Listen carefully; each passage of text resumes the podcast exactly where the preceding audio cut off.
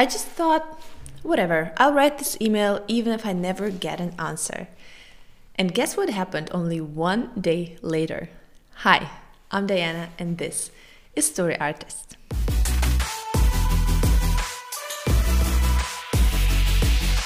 As a dystopian and science fiction writer, I'm a fan of Andy Weir, especially because his career reads like a fairy tale of all indie writer dreams come true. So I really wanted to pick his brain, but why should Andy Weir even answer to my email? But I just thought, whatever, I'll just write this email. I'll ask him if he, if he would be up for an interview, a short interview with me. And we did this interview via email. So I wrote him a bunch of questions, he answered them. And now in this video, I want to sum up for you the eight takeaways I got from the Martian author himself, Andy Weir. Let's dive into it. And number one is no matter how successful and famous you become as an author, always answer fan mail. This was like the huge lesson that I learned from Andy Weir because I was blown away. And he didn't even take like three weeks or something or a month to answer my email. He answered on the next day. And it really blew me away. And this is what I decided for myself. If someday I'll be as lucky to become a popular and successful writer, I will always answer fan mail and always do it in a very generous way because authors live by their readers. They live from this communication with the reader and they serve the readers. They don't serve the publishing houses or their agents. Their main customers are the readers. So it's so important to stay in touch with them. And this is a lesson I learned from my whole life. Always answer fan mail. Number two is there's no standard way to come up with a story. So I asked Andy Weir about his process and how he conducts the research, if he has the idea and the scientific research first, or the idea comes first for the story and then he starts the research, which is basically my process. And he said for him, the science always comes first. And actually, for one book, Andy Weir just created a moon city first and then thought of a story to put it in the city. So uh, for him, because he's a guy who's into science, he's somebody who's who studied engineering and is completely into the scientific stuff. For him, the science always comes first, and from the science, he derives a story, and he puts a story into his scientific research. And I think there's no standard way to come up with a story. You can come up with a story the way you are wired, and this is okay.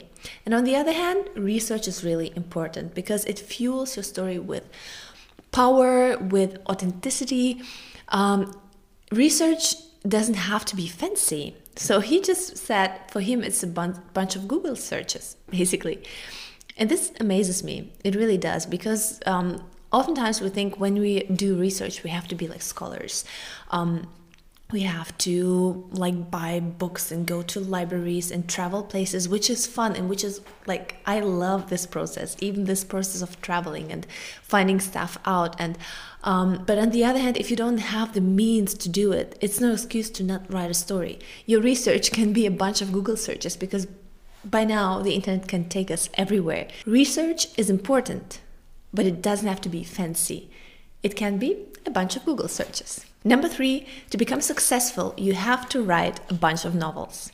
That's right, your first novel won't become a success.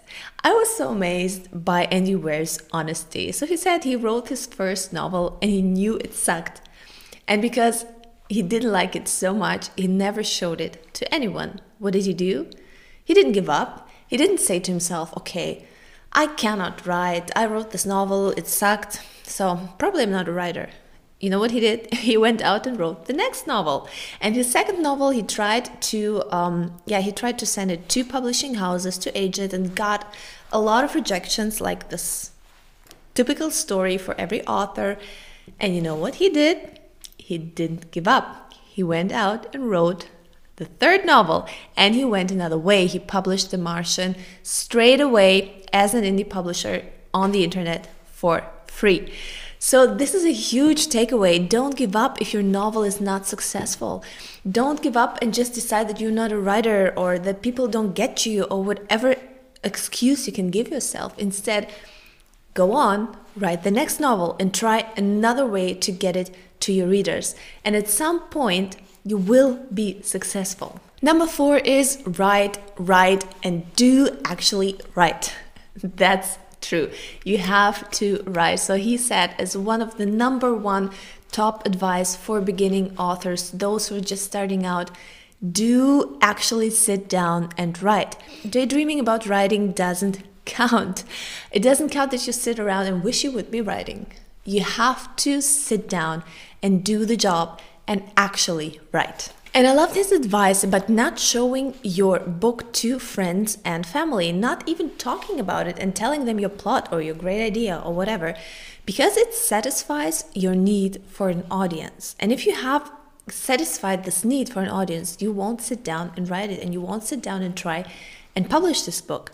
So, if you can, prevent yourself from talking about your novel, not the fact that you're writing one. This is actually a good thing because you can like make yourself accountable to people by saying, "Okay, I'm writing a novel and I want to I want to finish it and I don't know, by the end of the year or something." Uh, it makes you accountable. But when you start talking about the story itself, about the plot, about the idea, it satisfies your need for an audience and it will then break your motivation and diminish your motivation to actually write the story down. And number six is definitely one of my favorites. It's the best time to self publish. It's the best time in history to self publish. And I'm totally, I totally agree. I totally agree. I'm totally on board with that. Um, because you have no financial risks when you're self publishing, or at least they're really, really small. You can just write your book, self publish it, and then go ahead and write the next one and self publish it as well. Of course, you have to invest in marketing, but Hugh Howey actually in his blog he says there's no point investing in marketing or trying to get the word out for your book unless unless you have written at least five or six novels which is like whoa we want to write this first novel and then we expect it to we expect to self-publish it and we expect it to become a huge hit but the best way to market your books especially in the beginning is to write the next book. So it's the best time in history to self-publish. You have no financial risks. You have a risk for because you're investing time of course but if you're a writer you love it anyway and you would you would have done it anyway. So there are no gatekeepers anymore and success stories like andy weir or Hugh Howey prove to us that this is an amazing way to publish and actually to get the word out for your books and to gain new readers and to even make a living writing and the next one actually ties into that and i love that andy weir said books are recession proof. And this is really so because we have this huge global pandemic and so many markets are just crashing. So many people and especially entrepreneurs are having difficulties, which is really sad. But books are recession proof. And even at a time like this, where industries fail, where people cannot go out, where they're scared, books are the perfect escape. And book sales, actually, ebook sales at least, actually have gone up. So, this is such an amazing industry to be in. And the last one a real author always has the next project. So, Andy Weir finished one project now, and he's already working on two to three next projects and developing them. So, the truth is, if you're a writer and you become successful and you can you've made a living through your books you never stop because this is who you are. You always are developing and working on the next book, always working on the next project because this is who you are. You are a real writer. And I hope you enjoyed this video. If you want to read the whole interview, go to my blog and read the interview with the Martian author Andy Weir it's really, really good.